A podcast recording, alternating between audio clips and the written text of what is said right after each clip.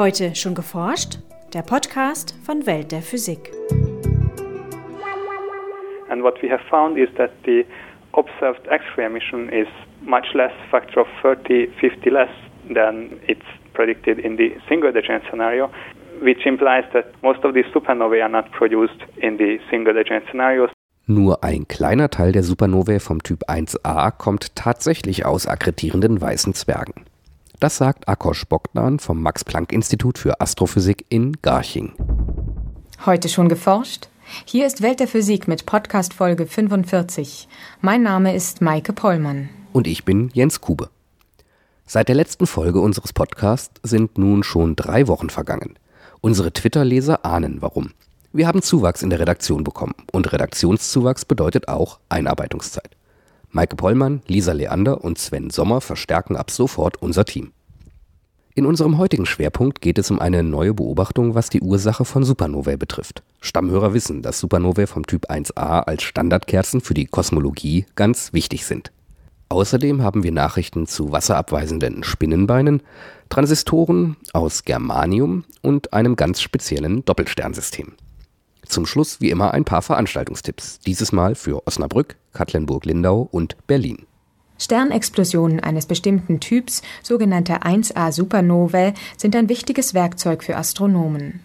Denn ihre Leuchtkraft ist bekannt und so lässt sich leicht auf ihre Entfernung schließen. Kosmologen vermessen mit Hilfe von Supernovae zum Beispiel das Universum und stellen fest, dass es sich immer schneller ausdehnt. Trotz dieser wichtigen Rolle als Entfernungsmaßstab, als sogenannte Standardkerze, lässt sich die Vorgeschichte einer solchen Sternexplosion längst nicht immer eindeutig rekonstruieren. Wir nehmen an, dass Supernovae vom Typ 1a in zwei verschiedenen Szenarien entstehen können. Zum einen im sogenannten Akkretionsszenario. Ein weißer Zwerg zieht in einem Doppelsystem beständig Material von seinem Begleitstern ab. Erreicht der weiße Zwerg schließlich eine bestimmte Massegrenze, die sogenannte Chandrasekhar-Grenze, explodiert er als Supernova.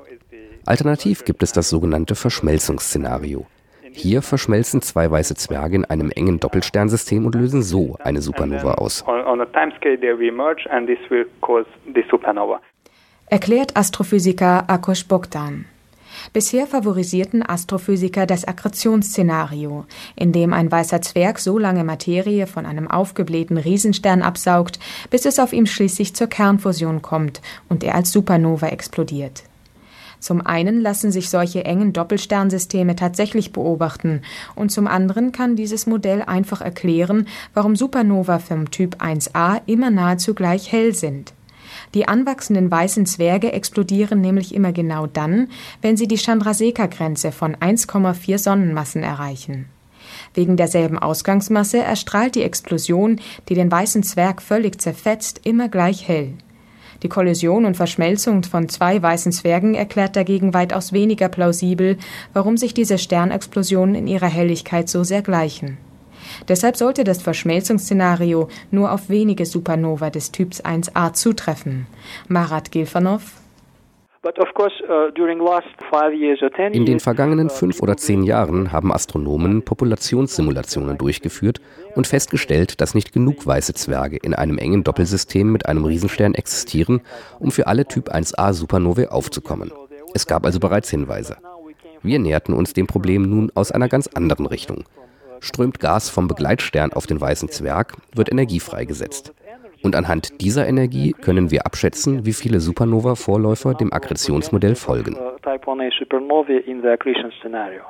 Der große Unterschied zwischen den beiden Szenarien liegt in der jeweils erzeugten Röntgenstrahlung. Bereits 10 Millionen Jahre vor der Explosion sollten in einem engen System aus weißem Zwerg und Riesenstern reichlich Röntgenstrahlen produziert werden. Im Rahmen des Verschmelzungsmodells würde man dagegen bis kurz vor der Explosion keine starke Emission elektromagnetischer Strahlung erwarten. Die in Computermodellen berechneten Werte verglichen die beiden Physiker vom Max-Planck-Institut für Astrophysik in Garching nun mit der beobachteten Röntgenleuchtkraft von fünf nahegelegenen elliptischen Galaxien sowie dem Zentralbereich der Andromeda-Galaxie. Wir haben herausgefunden, dass die beobachtete Röntgenemission um das 30 bis 40-fache geringer ist als im Akkretionsmodell vorhergesagt. Und das lässt darauf schließen, dass die meisten Supernovae nicht in diesem Akkretionsszenario erzeugt werden. Wir konnten sogar eine Obergrenze für den Anteil an Supernovae bestimmen, die aus dem Akkretionsmodell hervorgehen.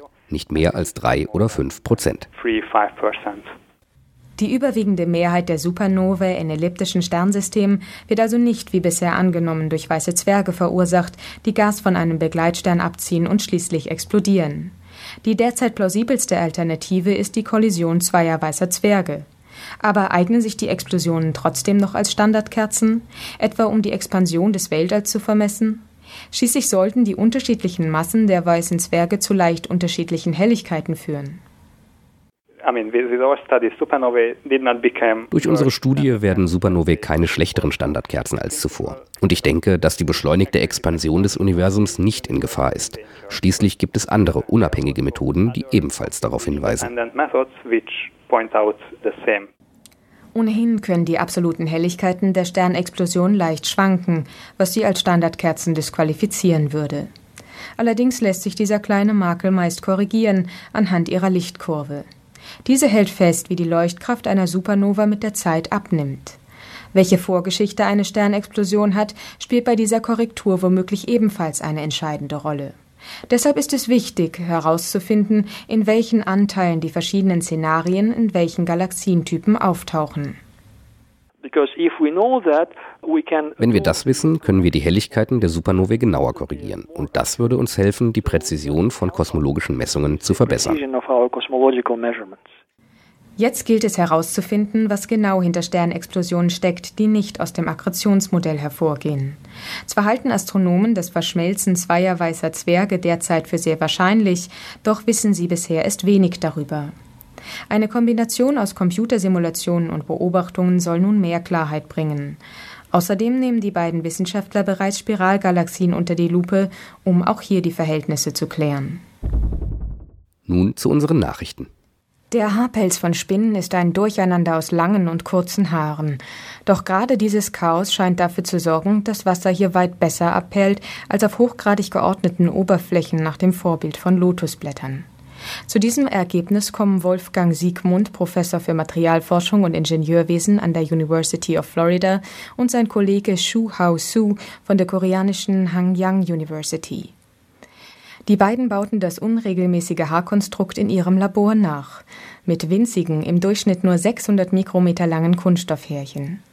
Nahaufnahmen von Wassertropfen auf den münzgroßen Plastikoberflächen zeigen, dass die Tropfen ihre Kugelform beibehalten, in Ruhe ebenso wie in Bewegung. Auf anderen Oberflächen flachen sie dagegen ab oder ziehen zumindest einen winzigen Wasserschweif hinter sich her. Verantwortlich für die guten Perleigenschaften sei ausschließlich die Form der Härchen und nicht das Material, so die Forscher.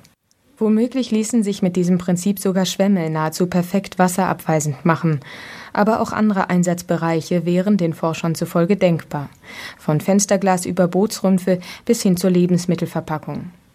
Allerdings müssten bis zu einer Markteinführung die Oberflächen haltbarer gemacht und geeignete Massenproduktionstechniken entwickelt werden. In weiteren, noch unveröffentlichten Experimenten konnten die Wissenschaftler denselben Effekt auch für Öl erzielen, ein Novum in diesem Bereich. Bisher eigneten sich Silizium und sein isolierendes Oxid aufgrund ihrer Eigenschaften am besten für elektronische Schalter. Bei kleineren Transistoren mit hoher Leistungsfähigkeit ist die Oxidschicht jedoch so dünn, dass verstärkt Ladungsverluste und Abwärme auftreten. Um die Isolation wiederherzustellen, muss das Oxid mit sogenannten High-K-Materialien ersetzt werden. Wissenschaftler des Forschungszentrums Dresden-Rossendorf ist es nun gelungen, Transistoren aus Germanium weiterzuentwickeln, die auch in kleinerem Maßstab ihre Leistungsfähigkeit beibehalten. Damit ein Halbleiter als Transistor arbeiten kann, werden Fremdatome in seine Struktur implantiert.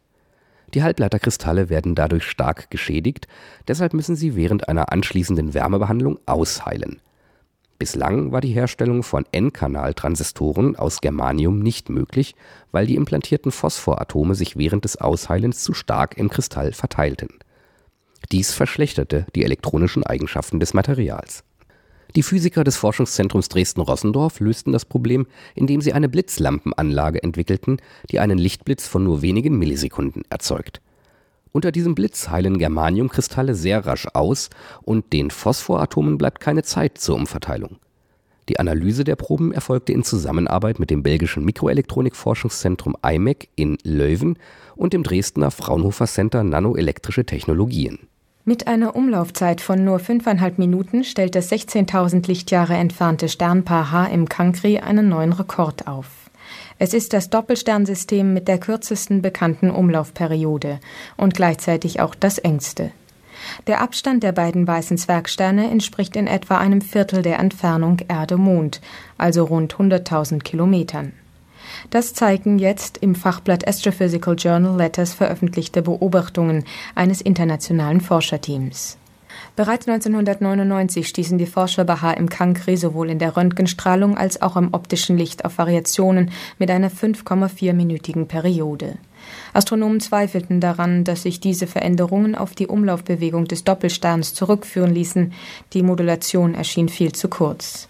Wissenschaftler um Gies Nelemans von der Radboud-Universität im holländischen Nijmegen beobachteten das Doppelsternsystem nun mit einem der beiden zehn Meter großen Keck-Teleskope auf Hawaii.